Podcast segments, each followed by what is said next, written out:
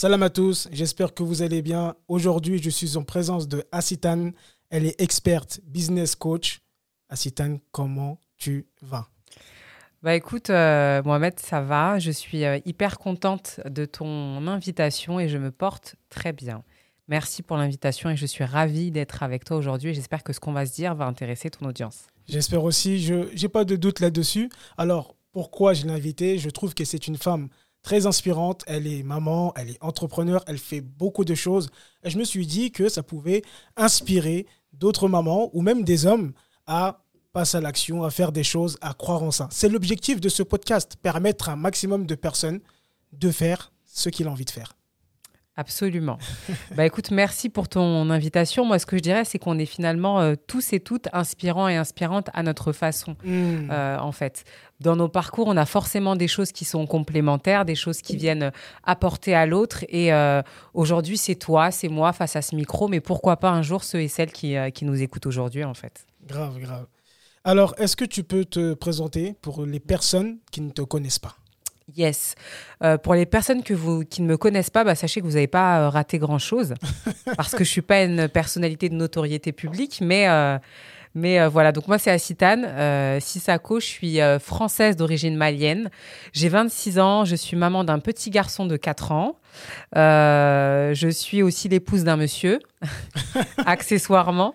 Et que dire, je suis donc experte business, j'accompagne les entrepreneurs, en particulier les femmes, à euh, créer ou créer leur entreprise, donc celles qui ont vraiment un projet mature. Donc c'est en ça que toi et moi, on est peut-être euh, complémentaires. Mhm.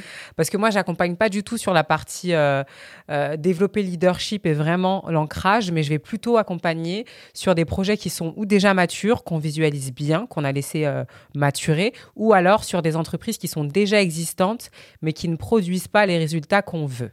Et c'est ce que j'appelle les business associatifs. Tu sais, le genre de business où finalement, tu as des compléments de revenus, euh, mais tu galères à obtenir bah, de tes clients l'argent qu'il te faut. Et finalement, c'est un espèce de cercle vicieux où tu passes beaucoup de temps, mais tu fais rentrer très peu d'argent. L'idée, c'est de casser ce cercle-là, et en, particulier sur les femmes. Ok, d'accord. Bah, c'est très beau ce que tu fais. En tout cas, je pense qu'au niveau entrepreneurial, c'est un grand, grand besoin. Tu dois avoir pas mal de taf. Que Dieu te facilite. Merci, Amine. Pourquoi euh, tu as été amené à faire ça? Pourquoi tu fais ce que tu fais aujourd'hui? Alors pourquoi je fais ce que je fais aujourd'hui? Je vais peut-être revenir un peu sur mon passé. Non, pas qu'il soit extraordinaire, mais euh, peut-être que ça va faire écho à, ceux et celles qui nous regardent. Mm. Donc, comme moi, je t'ai dit, effectivement, je suis euh, issue d'une famille où mes parents sont originaires du Mali. Euh, mon père, il a un très beau parcours parce qu'il vient du village, en fait, tout simplement. Et on sait la difficulté qu'on a depuis le village à accéder bah, non seulement à la capitale, mais encore plus à la France. Donc, il est venu il y a une trentaine d'années à peu près en France. et ma mère est venue également par la suite. Donc, c'est des personnes qui se sont accomplies. Donc j'ai toujours eu cette charge un peu de me dire, il faut finalement que je leur fasse honneur hmm. en, faisant ce qu'ils veulent pour moi. Et ce qu'ils voulaient pour moi, c'est effectivement d'obtenir des diplômes déjà et également d'avoir euh, un bon poste, parce que c'était ça un peu euh, la réussite, hein. c'est euh, mhm. de venir du pays et également d'offrir à, à, nos enfants finalement l'opportunité de faire des études et de concrétiser ces études-là par l'obtention d'un poste significatif. Donc c'est un peu ce que j'ai fait. J'ai fait, j'ai été en, université. Suite à la fac, j'ai été aussi en école de commerce. Donc j'ai obtenu un master en marketing suivi d'un master en business. Et après ça, bah, j'ai signé mon CDI, un très beau CDI, très belle boîte. Tout allait bien. Et là, profond vide en moi, en fait. Ok. Profond vide en moi, et je me dis, il y a quelque chose qui va pas, en fait. J'ai coché toutes les cases, j'ai fait ce qu'il fallait, enfin, je veux dire, voilà. Et, et dans la même phase, c'est aussi la période où je me suis mariée. Donc là, pour le coup, j'avais vraiment coché toutes les cases. Le bébé, diplôme, le CDI, le mari, l'appartement, la voiture. Ok, tout était coché. Je me suis dit, c'est peut-être un chien qu'il me faut. Mais c'était ni un chien, ni un chat, ni un raton laveur. C'était au fond de moi. C'était vraiment au fond de moi qu'il y avait quelque chose qui allait pas. Donc là, tu es en train de nous dire que je pense que ce que tu avais, il y a beaucoup de personnes aujourd'hui, en tout cas, qui se disent que quand j'aurai coché toutes mhm. ces cases, mhm. eh ben, je vivrai le bonheur, je serai heureux, etc., mhm. etc. Mais là, tu es en train de nous dire que malgré tout ça, malgré tout ça, tu ressentais un vide. Absolument. Bah, c'est triste, peut-être, c'est un constat qui est peut-être triste. Et peut-être que les gens que tu accompagnes, et c'est là qu'on est complémentaires, vont se dire bah, si, si j'ai pas euh, ce job-là, si j'ai pas tel et tel diplôme, bah, au final, j'ai loupé. Sauf que louper, ça veut dire quoi? Louper quoi par rapport à quoi? Et louper qui Enfin, je veux dire, voilà. Exactement. Il y, a un baromètre. Exactement. Donc, c'est quoi la réussite finalement? Et c'est des questions fondamentales aujourd'hui. C'est quoi la réussite? Euh, C'est quoi l'intelligence? C'est quoi la beauté? C'est hyper abstrait tout ça, moi, je trouve, en fait. Mhm. Tu vois? Donc, pour moi, être intelligent, ce n'est pas être surdiplômé. On va, venir après, on va y venir après. Pour moi, être. Euh, être beau, c'est pas être blond au final, tu vois? Et on est en train, on est dans un monde où on est en train de déconstruire un petit peu les choses. Hein. Moi, je me mm. souviens quand j'étais petite et j'étais en école maternelle, euh, les gens qui étaient beaux, c'était ceux qui étaient blonds et qui avaient des yeux bleus. Donc typiquement, moi, je pensais que je pouvais pas avoir d'amoureux parce que euh, j'étais trop black et parce que j'avais les cheveux crépus et en plus j'avais des coiffures faites au fil. Donc je me disais, je suis pas trop dans le dans l'air du temps. Mais aujourd'hui, en fait ni la réussite, ni la beauté, ni, ni tout ça, ni être heureux, ça se définit par rapport à l'autre, il faut le définir par rapport à soi. Et c'est là que la quête de soi fait vraiment du sens. C'est là que ce que tu fais, euh, Mohamed, avec euh, les gens que tu accompagnes, a vraiment du sens. Parce qu'on a beau s'acharner dans cette vie à aller chercher ce que la société te pousse à chercher, à aller chercher ce que euh, ta famille aussi te dit quelque part. Parce que moi, j'en ai pas voulu à mes parents, mais je me suis dit tout ça pour ça, quoi, tu vois. Et, là, tu te dis, mais attends, tout Parce ça que pour quand même, c'était beaucoup. Hein. C'est beaucoup, c'est beaucoup. Euh, se battre pour entrer dans une entreprise où, bah, quand tu arrives, il y a que des hommes d'un certain âge. Se battre pour avoir une place dans les écoles et faire des, des, concours et les obtenir. Des heures et des heures de révision. Enfin, et tu te dis tout ça pour ça, quoi. Et le vide, il est assourdissant. Franchement, c'est le mot. C'est un, un, vide qui est assourdissant où tu te poses des questions, où tu te dis, OK, en fait, j'ai mis un pas derrière l'autre pendant une vingtaine d'années sans me demander pourquoi. Et maintenant que je suis euh, à la fin du jeu du Monopoly, bah, je me dis, euh, OK, quoi, mais ça ne me rend pas heureuse en fait. Donc, ni l'argent ne rend heureux, ni ce que les autres attendent de vous euh, ne détermine que c'est votre ligne d'arrivée en fait. C'est à vous de dire, c'est quoi ma ligne d'arrivée? C'est quoi pour moi la réussite? Et du coup, ma définition de la réussite, elle est née beaucoup plus tard en fait. Et là, quand j'ai senti que après avoir fait tout ça, bah, finalement, euh, c'était toujours vide. Je me suis dit, en fait, il faut que j'aille chercher encore plus loin. Et c'est là que mon instinct euh, de challengeuse s'est réveillé. Et cet instinct-là, j'ai envie de le réveiller chez toutes les autres femmes parce que j'estime vraiment que c'est instinctif, en fait. C'est déjà chez nous, sauf que euh, c'est quelque chose qui est tu et je pense qu'il faut le réveiller. Et je pense que c'est en cela qu'on est confrères, qu'on est consoeurs. C'est le même combat bah, de plein de gens qu'on s'est cités et qu'on a en commun. Et c'est vraiment ça, en fait, de révéler les gens à eux-mêmes et une fois qu'ils sont outillés, les amener à aller chercher eux-mêmes leur pain en fait. Parce qu'on a perdu cet instinct de je vais chercher ce qui me revient de droit. On attend que tout nous tombe dans le bec, et sauf que ça, c'est pas une fin en soi. Tu dis que déjà c'est merci hein, pour tous ces partages-là. Il y a déjà beaucoup de, contenu. Tu dis que voilà, tu, tu arrives à tout ça, tu sens un vide. À quel moment précis déjà le vide, tu l'as ressenti? C'est quand tu t'es poser vraiment quand c'est quand le moment où tu as pris conscience? Ah, ça, c'est ma réponse, ça va être super précise parce que je sais clairement à quel moment je l'ai senti. je sais. Alors, c'était euh, un an après avoir signé mon CDI. Donc, comme tu sais, quand tu rentres dans une entreprise, au bout d'un moment, tu fais euh, effectivement ton bilan. Et au moment de ton bilan, ton manager te dit voilà, tu as bien bossé, tu n'as pas bien bossé, donc tu auras tant de primes. Donc, du coup, euh, vu que j'avais déjà, euh, j'ai une profession euh, commerciale en fait. Donc j'avais déjà cette fibre-là, donc j'avais déjà avancé mes pions pour négocier. Et mon chef en plus, il m'a donné ma, la prime que je souhaitais immédiatement en fait, sans poser de questions. Donc j'ai eu cette prime-là. Et je me suis dit, en fait, ma vie, ça va être tous les ans d'avoir cet entretien-là avec mon chef, de défendre mes intérêts, d'obtenir une augmentation et une prime. Et tous les ans, en fait, c'est cet homme-là ou un autre, peu importe, qui va me dire, tu mérites tant, ton job mérite tant et tout. Et je me suis dit, c'est super frustrant en fait. C'est super frustrant de me dire que ma vie va se, limiter finalement à euh, mes performances et quelqu'un qui va me dire, bah tiens, euh, tu mérites tant, bah cette année plus, euh, plus tant d'euros. Donc je me suis dit, c'est triste quoi. C'est vraiment triste et, et la liberté, c'est pas ça, premièrement.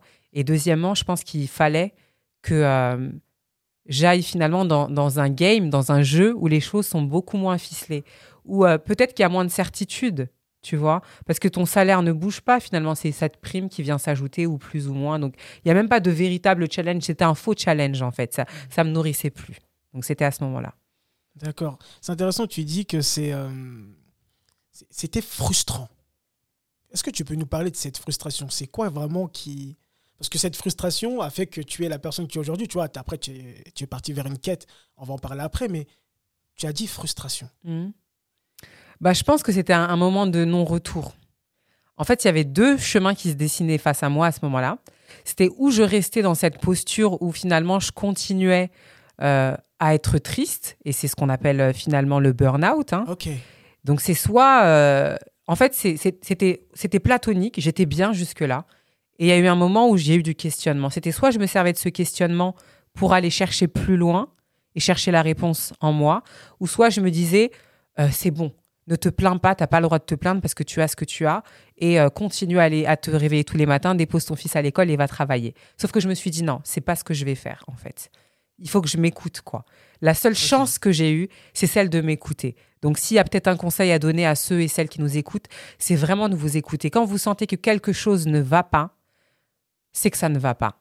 C'est pas à l'autre de vous dire ça va ou ça va pas. Le thermomètre, il n'est pas extérieur. La météo, c'est pas la météo extérieure qui va vous dire si ça va ou pas en vous. Vous êtes la première personne à devoir à pouvoir, parce que c'est votre responsabilité perso à vous aussi, et vous engagez aussi celle de vos proches. Parce que quand ça ne va pas et qu'on ne le dit pas, eh bien au final, on rentre dans un truc où voilà. Moi, euh, par chance, euh, parce que je me suis écoutée, j'ai même pas donné le temps euh, à la dépression de venir. quoi. Je me suis dit, il y a du questionnement, on passe à l'action. Vraiment. Et je pense qu'on a les clés aujourd'hui pour savoir ce qui va et ce qui ne va pas. On a beaucoup de communication qui se fait, on a beaucoup de gens qui sont compétents aussi.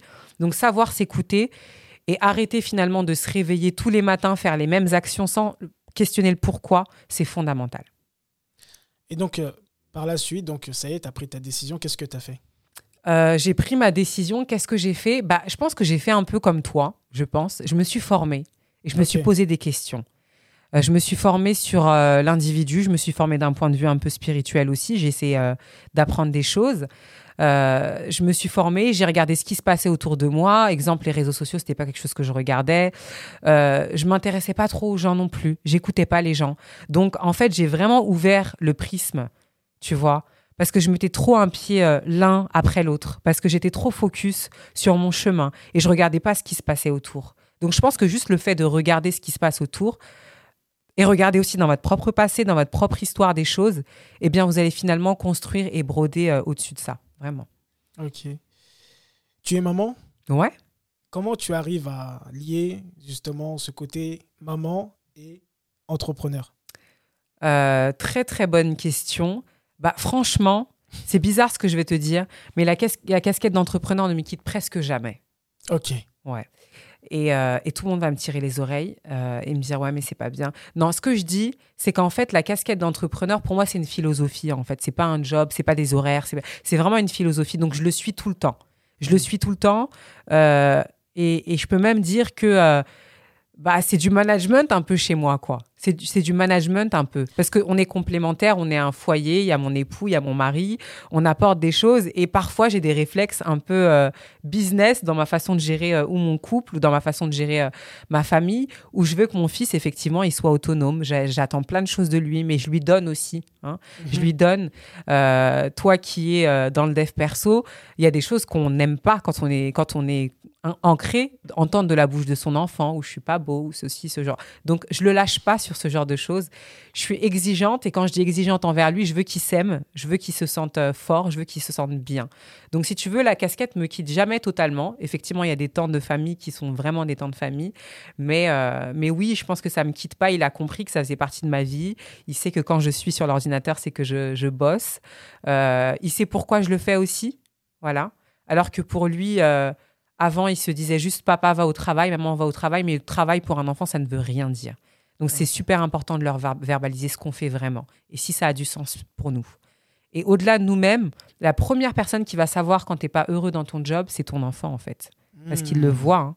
Il le voit. À la façon dont tu le regardes le matin quand tu le déposes et quand tu euh, quittes la classe, il le voit. Il sait si tu vas à l'abattoir ou si tu es en train d'aller euh, vraiment faire quelque chose qui te plaît. Et donc aujourd'hui, tu dis aussi, tu m'as parlé tout à l'heure de business mindset. C'est ça. Qu'est-ce que le business mindset? Alors, le, business mindset, c'est euh, le constat d'une femme qui est euh, doublement diplômée, qui a, euh, voilà, je suis, voilà, la théorie, je la connais, je la maîtrise parfaitement. Mhm. Mais mon constat finalement, c'est de se dire que tu as beau être expert en marketing, comprendre comment se, se, ficellent les algorithmes de Facebook, d'Instagram, comprendre les, enjeux du business, comprendre le client, comprendre comment faire une stratégie de prix, bah pour moi, ça ne suffit pas en fait. Parce que j'ai eu dans un premier temps une approche où effectivement, euh, j'essayais de les outiller avec le plus de stratégie possible, en leur donnant tout ce qui se faisait, et c'était très technique. Et tu t'aperçois au final que euh, la technique, c'est peut-être 10% de ton achat et de tes ventes. Le reste, c'est vraiment ce que tu as dans l'esprit. Et je pense que tu sais très bien de quoi je parle au final. Hein. Toi qui n'as pas été trop sur les bancs de l'école et qui, à côté de ça, a développé beaucoup de choses. Donc, c'est qu'au final, les diplômes et les compétences, c'est un plus. C'est extrêmement accessoire. Et le business mindsetting, justement, c'est l'état d'esprit. C'est un instinct qui va se mettre en place lorsque tu es face à un client, lorsque tu es face à une opportunité, lorsque tu es face à un partenaire. Qu'est-ce que tu vas mettre en action pour que ça se concrétise? Et c'est ça le business mindsetting. C'est de l'ordre, c'est limite animal en fait. C'est même plus, euh, même plus humain, c'est instinctif. Tu vois? Et c'est un peu l'exemple que je donnais euh, hier dans une autre intervention où je disais, euh, en fait, on est dans la savane, quoi. Et on a perdu le côté savane. Pourquoi? Parce qu'en Occident, on est dans des sociétés où effectivement euh, tout nous tombe dans le bec. Les aides sociales, le machin. On a 36 000 parachutes. Quand je dis les parachutes, bah, c'est ce que te donne la CAF, c'est ce que te donne la sécurité sociale, c'est le chômage. Enfin, tu lâches une branche, t'en attrapes une autre. On est dans, ce schéma-là, clairement. C'est vrai. Et euh, quand on va en Afrique, toi qui, es, euh, toi qui es du Mali et moi aussi, on voit qu'il y a beaucoup moins d'attaches au final, il y a beaucoup moins d'accroches. Très peu. Ah. Si le matin, la femme malienne se levait et se disait euh, ma marmite va se remplir par l'État, bah, je peux te dire qu'il y aurait plein d'enfants qui seraient morts de faim. Donc cet aspect instinctif, cette capacité à je vais chercher mon dû, parce qu'il m'est dû, parce que je me connais en tant qu'individu, je connais ma valeur, parce qu'en tant que femme, en tant qu'homme, euh, non seulement il faut que je remplisse mon ventre, mais il faut que je remplisse aussi plusieurs ventres, et il faut que je sécurise demain. Et ça, ça relève de l'instinct.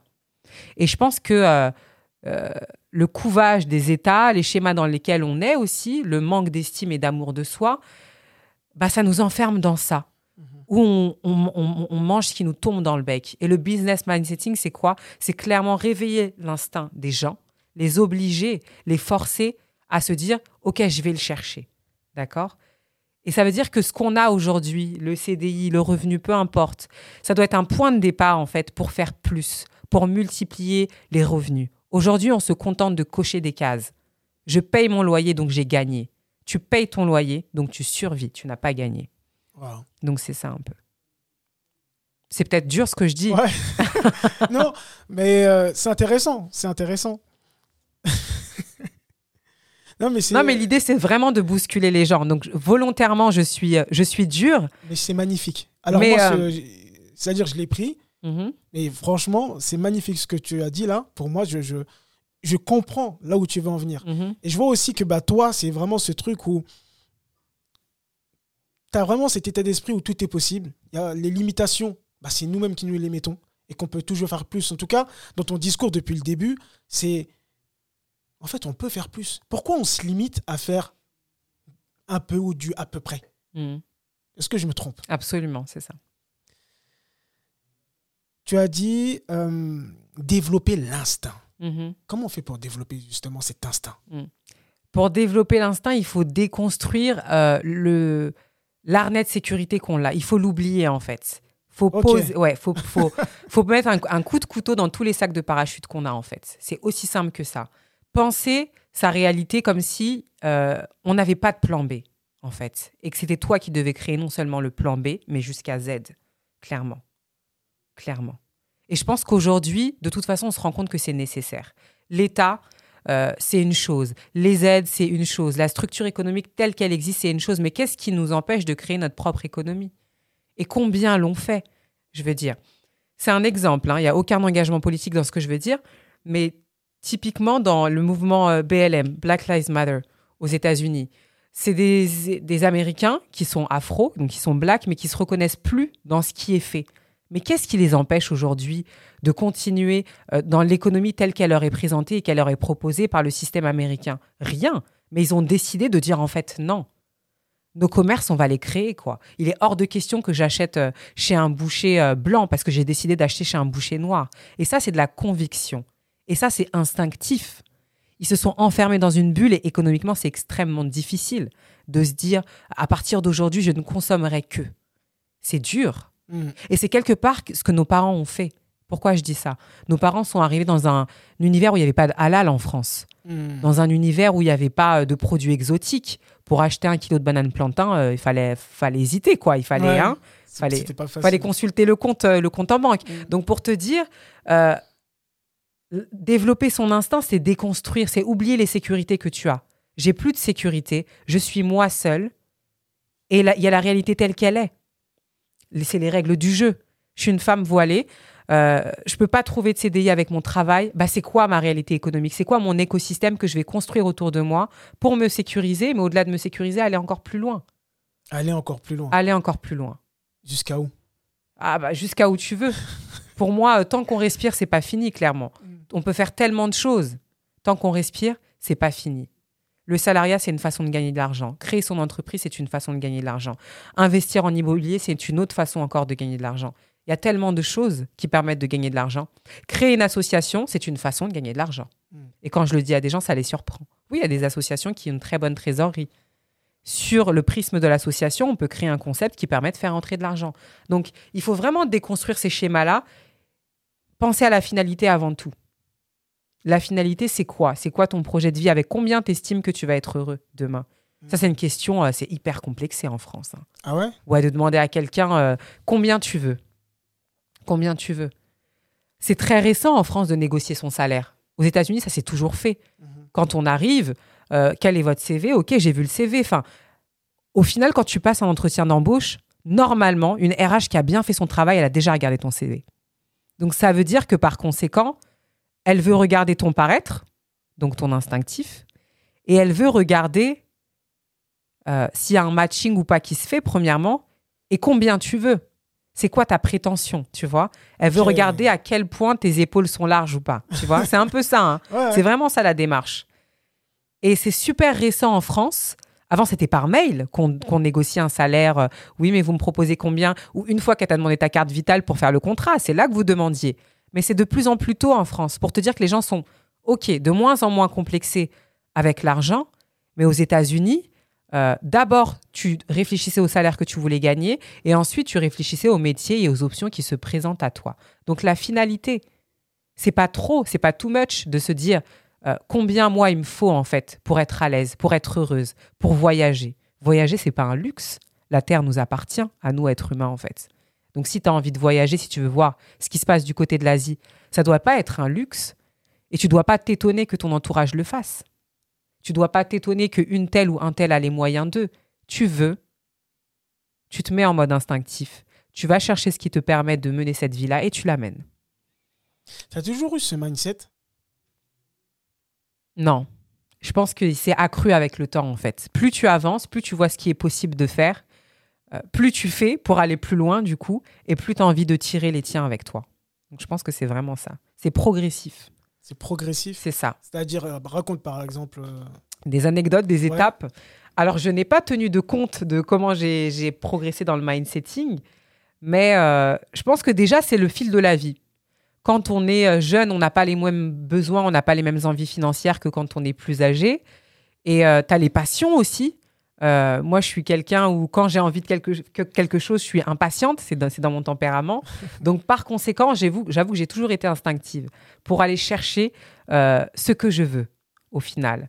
Et, euh, et par conséquent, je pense que c'est quelque chose qui s'est construit avec le temps. Parce qu'avec le temps, tes envies, tes besoins changent et évoluent. Donc, tu as besoin de plus pour pouvoir assurer.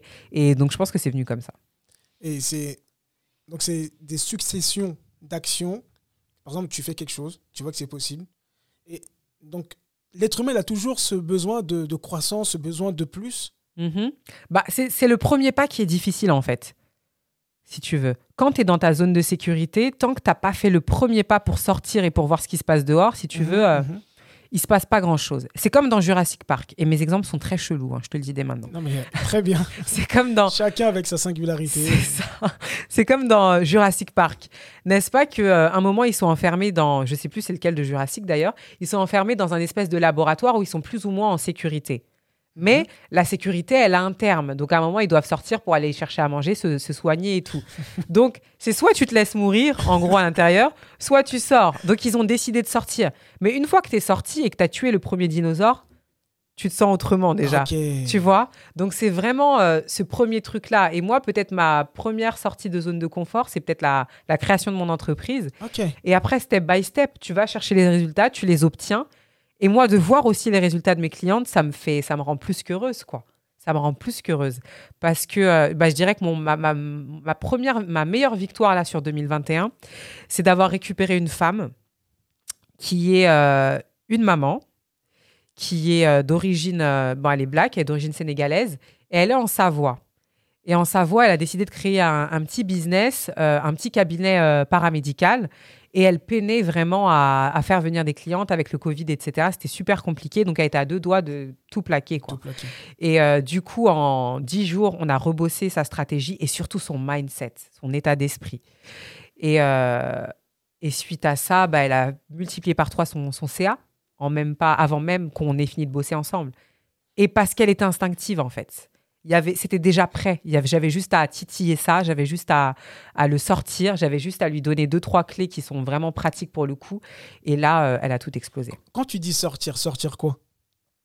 Euh, bah, le côté, euh, son, sa fibre business, quoi. D'accord. Sa fibre business, parce qu'il y avait encore quelques freins, il y avait encore quelques, quelques trucs qui montraient que elle savait finalement, ok, qu'elle avait le droit à l'argent, qu'elle le méritait, qu'elle avait bossé dur pour, mais elle s'excusait de le demander un peu. C'est un peu la cliente quand elle annonce le prix euh, à son client, elle se, elle se gratte un peu, hein, tu vois. Bon, bah mes séances sont à temps. Sauf que je lui ai dit non. Quand tu annonces ton prix à un client, tu le regardes dans les yeux. C'est des détails, hein. C'est clairement des détails, mais ça a son importance, tu vois.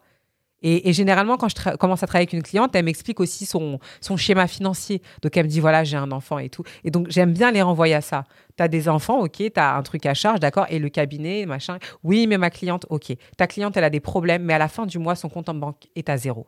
S'il n'est pas à zéro chez toi, il le sera chez Zara, il le sera chez H&M, il le sera chez n'importe quelle autre marque. Donc, c'est pour leur dire vraiment, l'argent, il se dépense. Le pouvoir d'achat des Français, il dépense peut-être 80%. Et toi, tu n'as pas le droit ne serait-ce qu'à 2% de ça? Pourquoi Au nom de quoi, en fait? Tu as une entreprise, tu promets un service de qualité que tu fournis, tu as bossé pour, euh, tu t'es équipé pour, donc tu mérites cet argent. Et c'est ça le business mindsetting. Donc, c'est.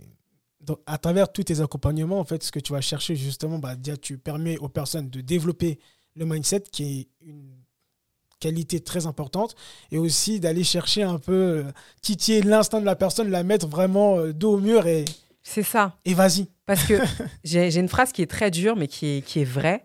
C'est il euh, n'y a pas de mauvaise entreprise, il n'y a pas de mauvais clients, il n'y a que des mauvais chefs d'entreprise, en fait. C'est que ton hmm. concept, il est toujours bon. L'offre est toujours bonne. Parce qu'on est 7 milliards d'individus sur Terre. Et il y a des gens plus bizarres les uns que les autres. Donc ça veut dire que même si ton offre, c'est euh, de faire euh, cracheur de feu dans les appartements, eh bien tu vas trouver des clients en fait. Moi, c'est pas un problème. Des fois, on me dit oui, mais Assitane, tu sais, mon business est un peu chelou. Bon, euh, je sais pas si des gens vont vouloir me payer pour ça. Les gens payent pour tout en fait. Je suis désolée, il y a des gens qui se font des piercings derrière la tête. Donc, quelle que soit ton offre, donc par, partant de ce principe-là, quelle que soit ton offre, elle a, quel que soit ton, ton offre, elle a forcément une issue, elle a, une débouchée, elle a un débouché de marché. Donc ça veut dire il n'y a pas de mauvaise entreprise, il n'y a pas de mauvaise offre, il n'y a que des mauvais chefs d'entreprise. Et un mauvais chef d'entreprise, c'est un mauvais commercial en fait. Si tu sais pas la vendre, enfin, il y a des gens, euh, c'est comme l'expression vendre des lunettes à un aveugle, tu vois? Hmm. Moi, c'est comme ça que je me caractérise. Je suis capable de vendre des lunettes à un aveugle en fait. et c'est ça qu'il faut développer. Ok. Ouais, c'est ça qu'il faut Comment on développe ça? Ça, m'intéresse. Moi aussi, je veux. Tu veux pouvoir aussi. En tout cas, tu es très convaincante. là, si tu as quelque chose à vendre, là, je, vais l'acheter. Tu hein. achèterais? Bon, bah génial. Bah, je pense qu'il faut euh, parler à son client. Alors, peut-être les, les, les, erreurs les plus fréquentes dans, en vente qui sont faites, c'est que premièrement, on se focalise beaucoup trop sur la technicité. Tu vois? Exemple, je vends. Euh, donne-moi un exemple de profession. Euh, Coach sportif Ok. Je suis euh, coach sportif. Donc, pour vendre le mauvais coach sportif, qu'est-ce qu'il va faire? C'est qu'il va t'appeler, il va te dire Mohamed, voilà, je suis coach sportif et je peux t'accompagner. Euh, ce que je te propose, c'est une séance par semaine dans telle salle de sport, etc. On va faire ça, on va faire des abdos, on va faire des machins et tout. Loupé total. Pourquoi? Là, le mec, il a super mal vendu son offre.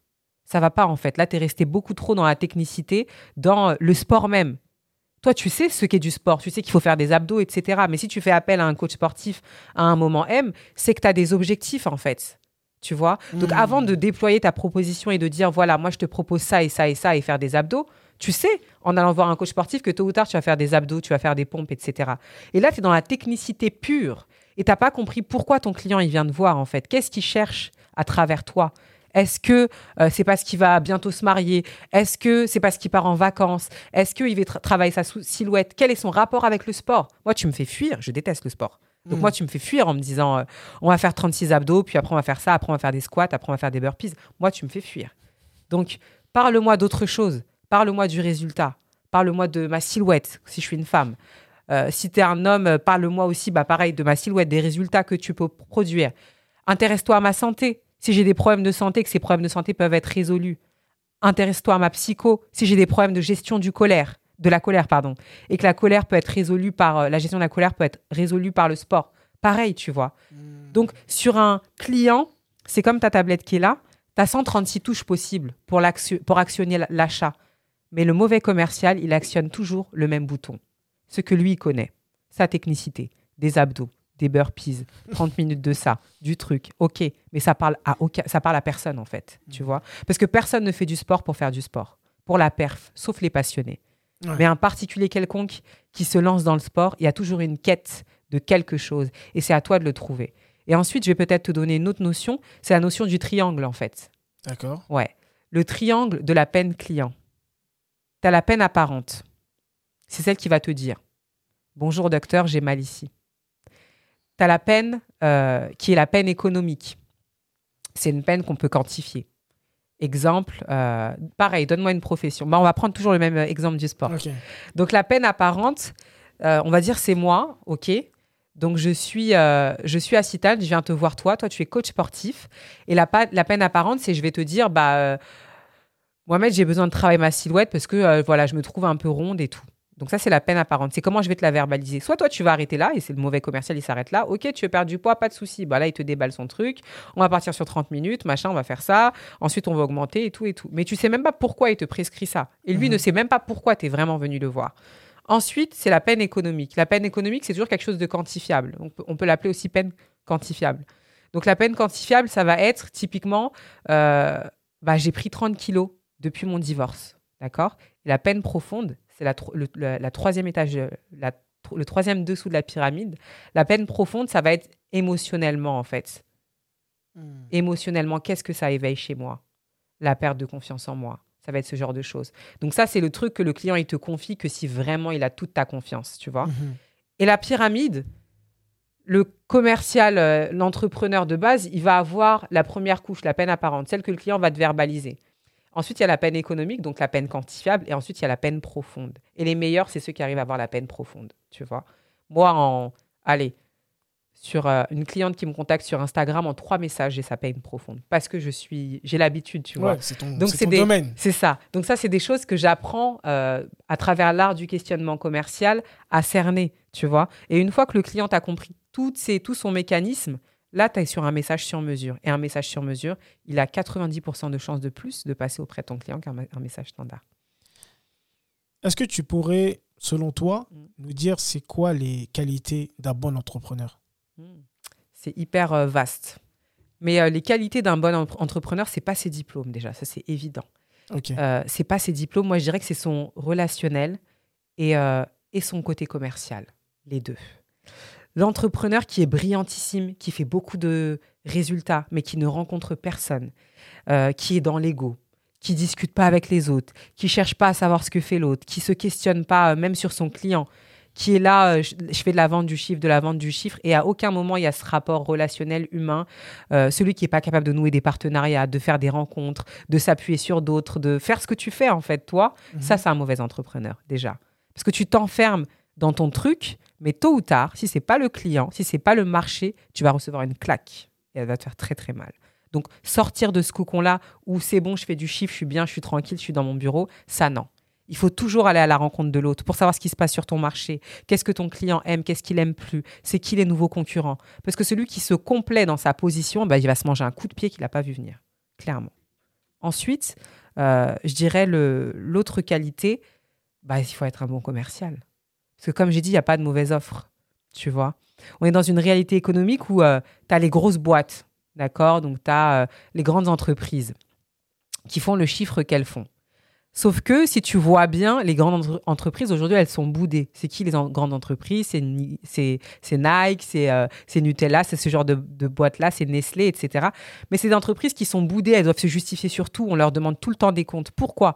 Parce que le consommateur est devenu extrêmement compliqué. Il veut manger bio. Il veut pas que ce soit euh, des enfants euh, au Congo qui aient ramassé sa batterie Samsung dans des mines. Il veut pas que ce soit des Ouïghours qui ont cousu sous l'esclavage la pièce de jean qu'ils vont porter. Donc, le consommateur, il n'est pas bête. Le consommateur, il a la vue sur tous les rouages, depuis la conception jusqu'à la production. On enquête un peu et on sait euh, ce que fait Nestlé, ce que fait Nutella, etc.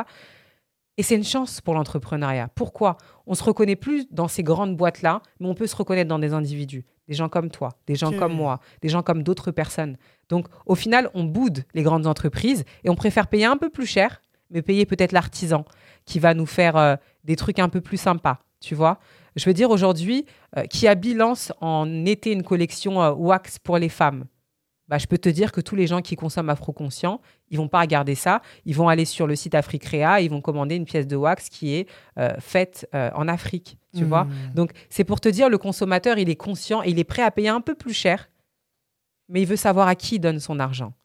Donc, une entreprise qui a pas de valeur, une entreprise euh, qui juste a une belle communication, mais tu connais pas les engagements du chef d'entreprise, tu vois. Tu connais pas ses valeurs. Toi, tu te mets à nu quand tu, vas, quand tu viens sur les réseaux, quand tu nous parles, quand tu mm. nous parles de ta famille, quand tu nous parles de... Donc, c'est soit le lien secret, et ça, c'est le personal branding. Donc, ça veut dire, moi, j'accroche à ce que me dit Mohamed Sibi. J'aime ses valeurs, j'aime ce qu'il fait, j'aime ce qu'il donne, je me reconnais en lui. Ou même si je me reconnais pas en lui, j'aimerais devenir comme lui. Et ça, c'est fort, c'est puissant. Parce que moi, je me dis que toutes les personnes qui me suivent aujourd'hui sur les réseaux sociaux, bah, c'est des personnes qui euh, m'aiment bien, en fait. Et les gens qui m'aiment pas, ils vont passer leur chemin. Mais c'est pas grave. Je veux pas tout le marché. Je veux les gens qui adhèrent à ce que je leur dis et qui comprennent ce que je leur dis. Donc, en gros, l'entrepreneuriat, je pense qu'il faut être sincère, il faut pas être faux avec sa cible, euh, quel que soit le business, surtout quand on est sur un business de personne à personne comme toi et moi on le fait. Euh, je pense qu'il faut être un bon commercial, parce qu'il faut savoir vendre euh, ton offre. Et je pense ensuite qu'il faut euh, ne pas être seul dans son coin. Il faut être prêt à aller euh, voir l'autre, vraiment échanger, discuter, être à l'écoute aussi de son client. On n'est pas des machines, quoi. On n'est pas des distributeurs automatiques. On dépose un produit sur un marché, mais il faut l'écouter, ce marché. Ok. Pour finir, est-ce que tu as trois conseils que tu aimerais bien donner aux gens qui nous écoutent? Que tu voudrais partager Si euh, c'était ton dernier message, tu dirais quoi, toi? Ah, c'est compliqué. Je ne suis pas quelqu'un de très synthétique, moi, de base. Euh, qu'est-ce que je dirais? Bah, Je leur dirais de retenir peut-être euh, la notion d'instinctivité, en fait. Ouais. Ouais. Je leur dirais qu'il faut déjà faire un gros travail sur, toi, sur soi, et c'est là que ton, toute, ta, toute ton expertise est vraiment importante, Mohamed. Donc, c'est important de faire ce travail-là sur soi parce qu'on a vu euh, que c'était pas une question de stratégie en fait le business. C'est pas une question de marketing, c'est pas une question euh, d'acheter des followers, c'est pas une question de euh, avoir un super beau logo. C'est une question de toi en fait, de toi à toi. Tu ne réussiras que si tu es une machine à réussir. Et il y a très peu de machines à réussir. Il y a des bons concepts qui meurent tous les jours et on ne comprend pas. Demain, tu as quelqu'un d'autre qui recopie ton concept, qui fait exactement la même chose et qui réussit. Pourquoi? C'est une question d'individu, c'est pas une question de stratégie en fait. Et c'est vraiment euh, ça. Travailler cette instinctivité, euh, travailler sur soi, parce que euh, votre meilleur outil, c'est non pas votre marchandise, c'est pas vos fournisseurs, c'est pas, c'est vous-même. Donc hmm. plus vous serez résilient, plus vous serez ancré, plus vous serez dans la verticalité et mieux vous aurez de chances de réussir. En tout cas, merci beaucoup pour ce podcast. Avec plaisir. J'ai passé un très beau moment avec toi. Pareil. Je suis content de voir vraiment cette détermination, cet instinct. c'est vraiment quelque chose, comme tu dis, dans le podcast, c'est la personne. Tu vois, mm. c'est c'est pas juste euh, une photo ou un truc, c'est la personne qui je suis. Et vraiment, aujourd'hui, de ce que tu as parlé, c'est ce que tu représentes. Et je demande à Dieu qu'il te facilite sur ton cheminement. En tout cas, je sais pas, tu seras où dans 10 ans, mais j'ai l'impression que tu seras très, très, très loin parce que tu as vraiment cette force et cette détermination. Et ce que j'aime bien aussi, c'est que tu le partages. Tu sais pas, moi, mon instinct, j'avance, je fonce. Non. Toutes les femmes, comme tu accompagnes particulièrement des femmes, venez avec moi, développons notre instinct, et puis allons, allons conquérir le monde. C'est ça, exactement. Bah, merci à toi pour l'invitation. Merci à ceux et celles qui ont euh, pris le temps de regarder ce podcast et cette vidéo en entier. Et, euh, et au plaisir de, de, bah, de, se voir sur les réseaux sociaux. Ok. Bah justement, bah, je partagerai euh, tous tes liens. Avec plaisir. Donc tout ce qui est Instagram. Ça marche. Merci Aston. Merci à toi. Ciao. Ciao.